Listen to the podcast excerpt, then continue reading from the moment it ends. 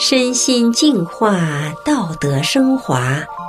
现在是明慧广播电台的修炼故事节目。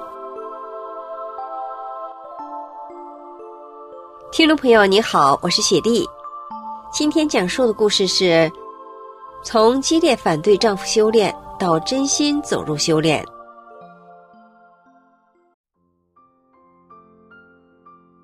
女主人公新生。从逼着丈夫不许她修炼，到同意丈夫在家练功，直到后来自己也走入了法轮大法的修炼，并且从癌症的手术中康复了。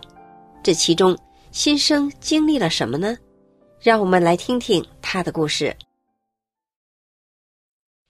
新生女士是一九五七年出生的，今年六十四岁了。上个世纪六十年代的时候，新生在读小学。正好赶上了文革，当时学校里也都热衷于搞运动，教育很不正规，所以新生女士初中毕业就没再往下念了。尽管文化水平不是很高，但是新生女士性格温柔贤淑，待人热情。结婚之后，和丈夫的关系很融洽，两个人有一个女儿，三口之家生活可算是幸福美满。过着岁月静好的日子。九十年代初，国内气功热极为盛行，新生的丈夫也成了一名气功爱好者。一九九二年，法轮功从长春传出之后，一下子从各种气功门派中脱颖而出，在短短几年的时间里，就传遍了中国的大江南北。新生的丈夫在得知法轮功神奇的祛病健身的功效之后。放弃了原来练的那些功法，开始一心的修炼法轮功。新生知道之后，心里并不反对，只知道锻炼对丈夫身体有好处。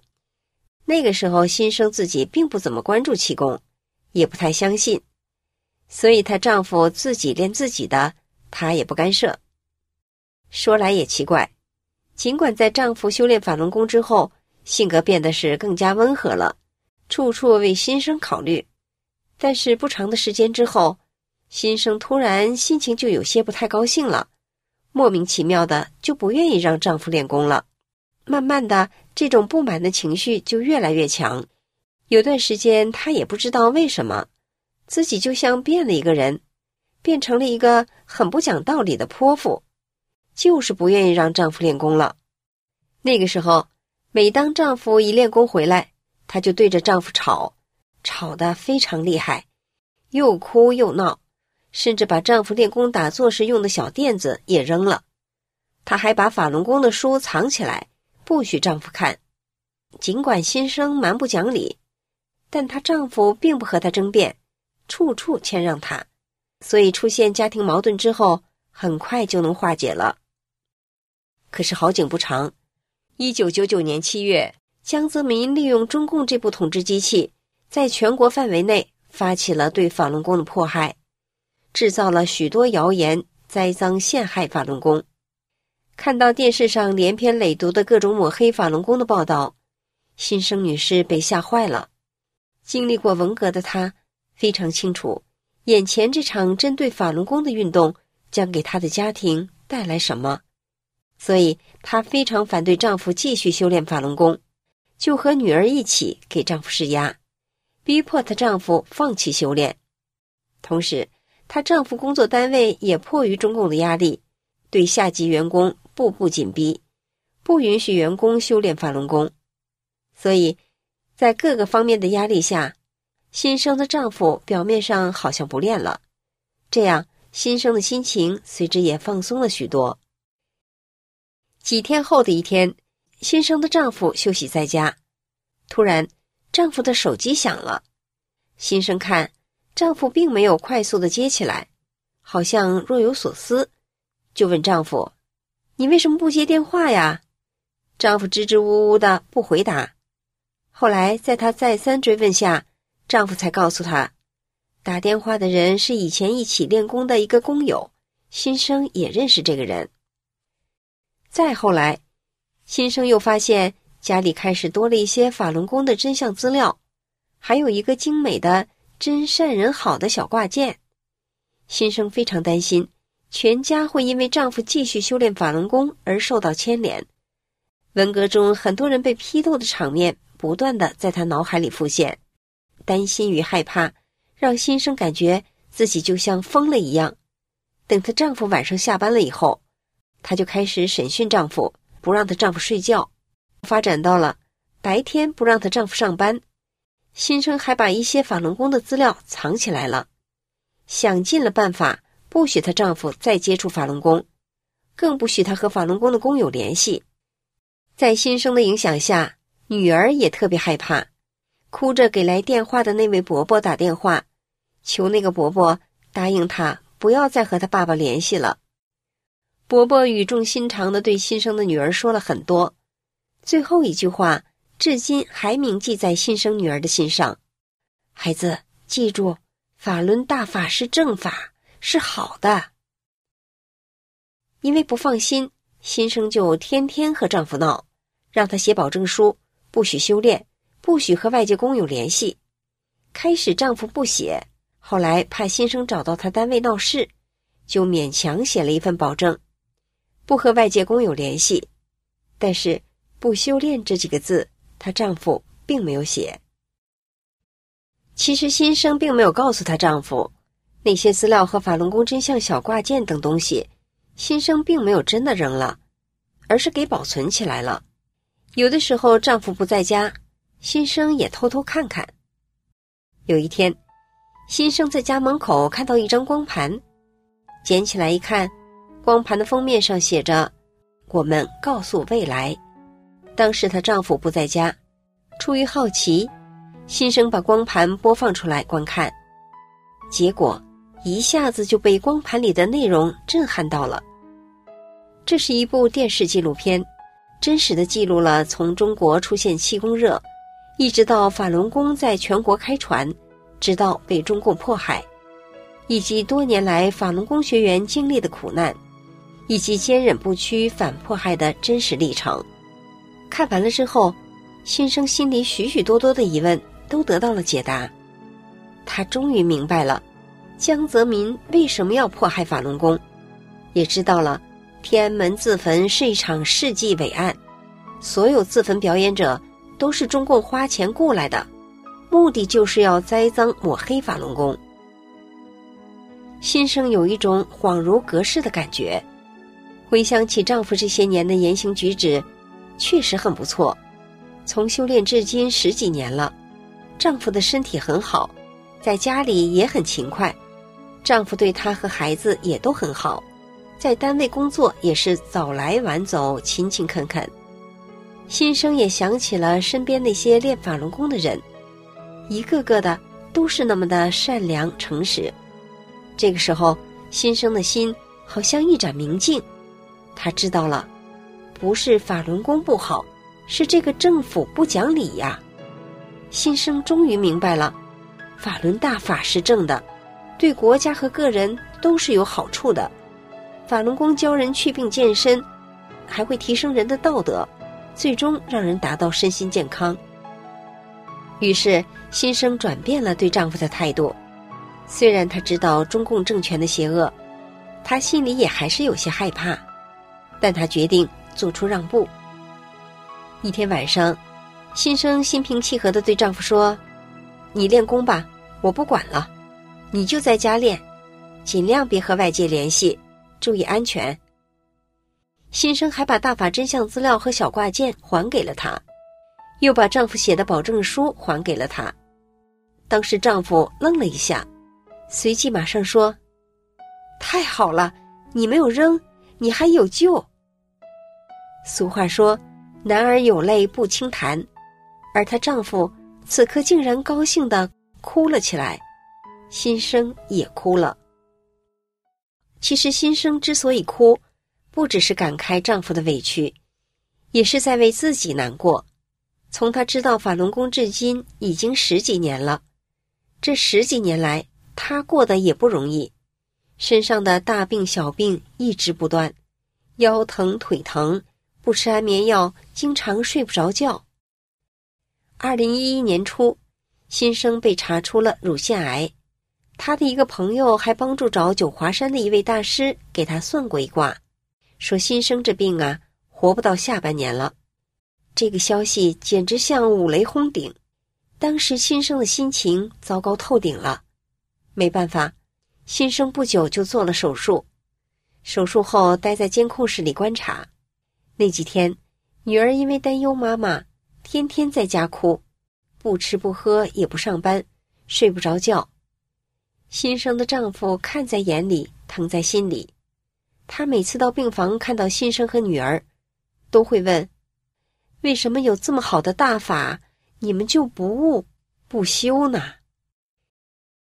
一天，女儿来医院看望新生，新生发现女儿的面目表情和前几天不一样了，人也变得精神了，脸上也有笑容了。新生心里挺高兴，但他不知道女儿为什么发生了这么大的变化呢？手术之后不久，新生出院回家休养。但是等待他的还有六次痛苦的化疗。有一天晚上，他又发起烧来，一连两天都没有退烧。医生曾经跟家属说，癌症病人手术之后就怕发烧，这会引起再次病变的。当天晚上，女儿跟新生说：“妈妈呀，咱们聊聊吧。”我说：“你听，您别生气啊。”话还没往下说。女儿就先哭了。女儿哽咽的说：“妈，您还记得手术后有一天我去看您，您说我精神了，我笑了。就在那天的前一天晚上，爸爸跟我谈心了，给我讲了好多关于法轮功的事，讲人这一生吃苦受罪多病，人与人之间为了一点利益去争斗。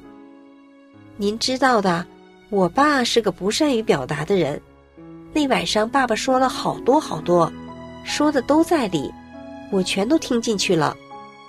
后来爸爸又给我读《转法轮》，我听着听着就睡着了。您知道吗？我几天都没好好睡觉了，但是那一天我睡得很香，很踏实。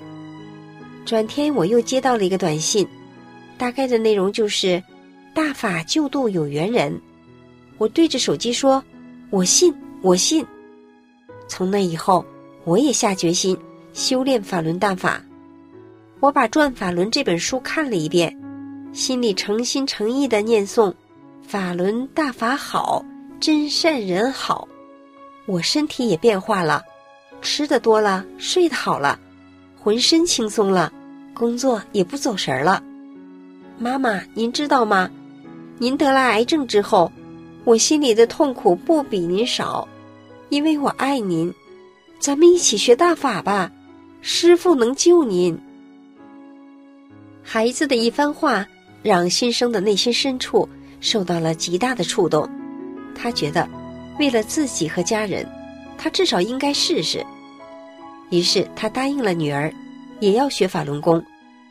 他开始发自内心的念诵：“法轮大法好。”真善人好，没想到当晚奇迹就发生了。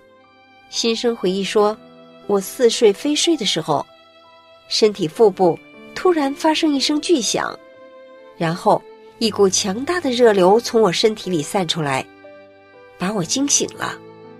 这是真的，不是梦。”第二天早上，新生跟丈夫说了夜里身体上发生的事，丈夫高兴地说。你有救了，是好事啊！师傅管你了，给你清理身体了。从这以后，新生感到身体真的不那么难受了。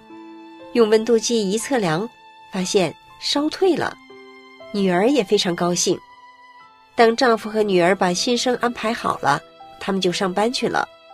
新生一个人在家，把法轮功师傅的讲法录像带都找出来了，一整天的播放着。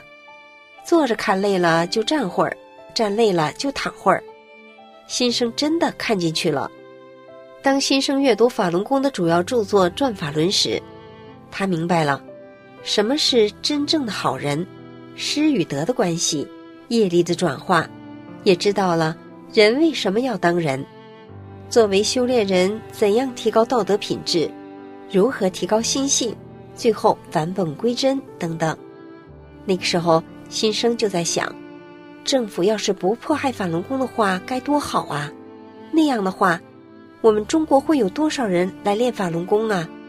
多少人会变得身心健康啊？那样的话，我们的国家就是世界上最好的国家了。新生在家不断的看书学法和练功，身体上出现了从来没有体会到的各种美好的感觉，他感到太神奇了。他心里想：我曾做了那么多对大法不好的事，李洪志师傅还救我，我一定要听师傅的话，知错就改，用大法归正自己。他一遍遍的看转法轮，并抄写转法轮。他又从工友那里请来了更多的师傅发表的讲法，一本一本认真的看。晚上，一家三口一有时间就一起学法练功，互相鼓励。转眼间，新生做完手术也有半年多了，亲朋好友凡是见到新生的，都说他恢复的不错，人挺精神，比以前还漂亮了。开始他们说的新生还不信。认为别人是在说好话鼓励他，但后来他信了。有一次，在一个饭店，她遇到了以前给丈夫打电话的那位工友。那位工友一见到新生，先是一愣，然后惊讶地说：“弟妹，咱们十多年没见了吧？看上去你和那个时候一样，没什么变化，挺好啊。”经他这么一说，新生信了，因为法轮功工友。都是善良诚实的好人，不说假话。从那个时候起，新生修炼的心更加坚定了。修炼一年之后，新生的身体恢复的很好，甚至一次感冒都没得过。新生非常珍惜这来之不易的修炼的缘分，他知道是法轮功救了他，是李洪志师傅的无量慈悲，把他从生死边上拉了回来。新生自己心里常常觉得很遗憾，他觉得自己开始修炼太晚了。然而他又觉得很庆幸，因为他已经迷途知返了。他时常用自己的亲身经历，告诉那些还没有走进大法，以及不了解大法真相的朋友：如果他们能有缘得到大法的真相资料，请不要盲目的因为中共的打压。或身边人的反对而拒绝了解，应该用自己的良心来衡量真正的对与错，不要被谎言欺骗，不要错过这千载难逢的高德大法。好，今天的故事就讲到这里了，感谢您的收听，我们下次节目再见。